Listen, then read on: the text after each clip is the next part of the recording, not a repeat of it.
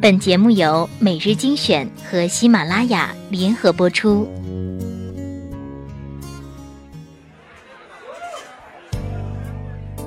在灯火辉煌的都市，你是否有归心似箭的情绪？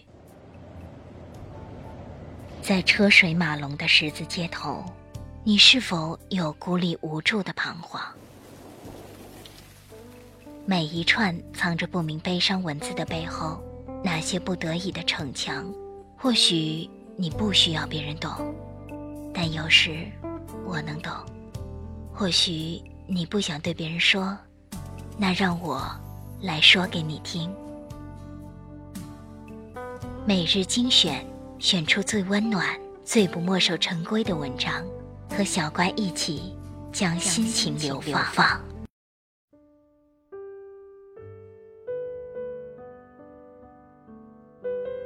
欢迎收听每日精选，我是主播小乖。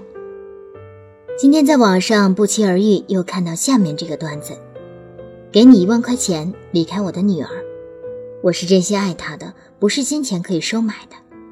好吧，给你十万块钱，离开她。现在，我不会为了十万块钱就背叛我们的爱情的。一百万，马上离开，钱马上就交给你。嗯，我想想。不用想，一千万支票就在我手里。不行，我们是真爱，要加价。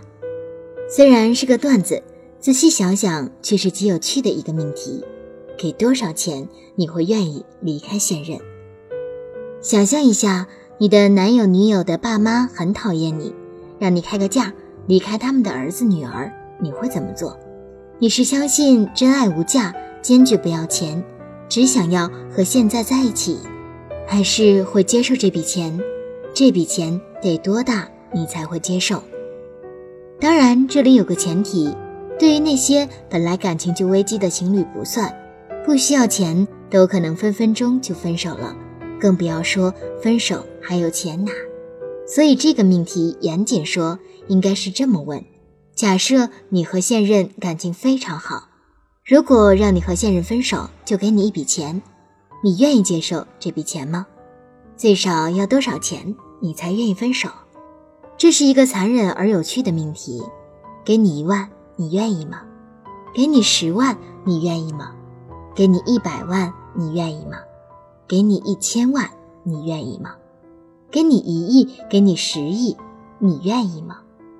天平的两端，一段是你的现任，一段是不断加码的金钱。多少钱是你的平衡点呢？亦会有人说真爱无价，给多少钱都不分。我相信肯定有些人会这么做，我也相信大部分人如果真正面对这样的情况，是不可能那么轻松的做出这个决定的。如果你已经财务自由，金钱与你只是一个数字而已，根本不差钱，那么选择真爱无价可以理解。亦或是你是一个真正看破红尘、不追求物质生活，只想和爱人简简单单过日子，你选择真爱无价也可以理解。但若你只是一个普普通通的城市小白领，一年十几万的收入甚至更少，在面对几百万、几千万、上亿资金的时候，我想想要爱情还是现金，就不是那么轻易可以决定的了。要知道这些钱。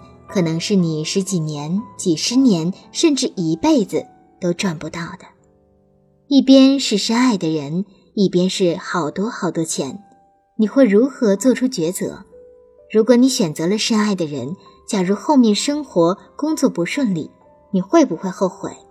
选择金钱，后面爱情、婚姻不顺利，你又会不会后悔呢？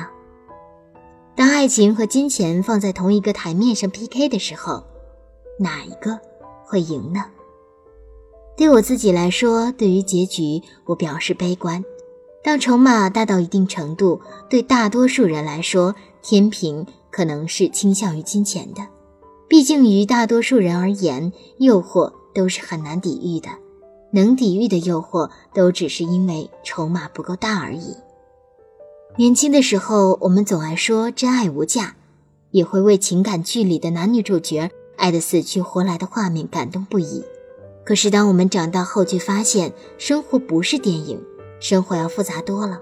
生活里，我们不只有爱情，还要买房买车，考虑孩子上学，养育爹娘，还要担心自己养老，还要应付人情世故，每一样都是需要钱的。这些都是压在大部分年轻人身上的负担，所以现代人为了保证一定的生活质量，根本不敢放松，每天都要辛苦上班，选择坚守爱情，继续过着简单平凡的生活，选择金钱。和另一个人过着物质自由的生活，哪一个对你吸引力更大呢？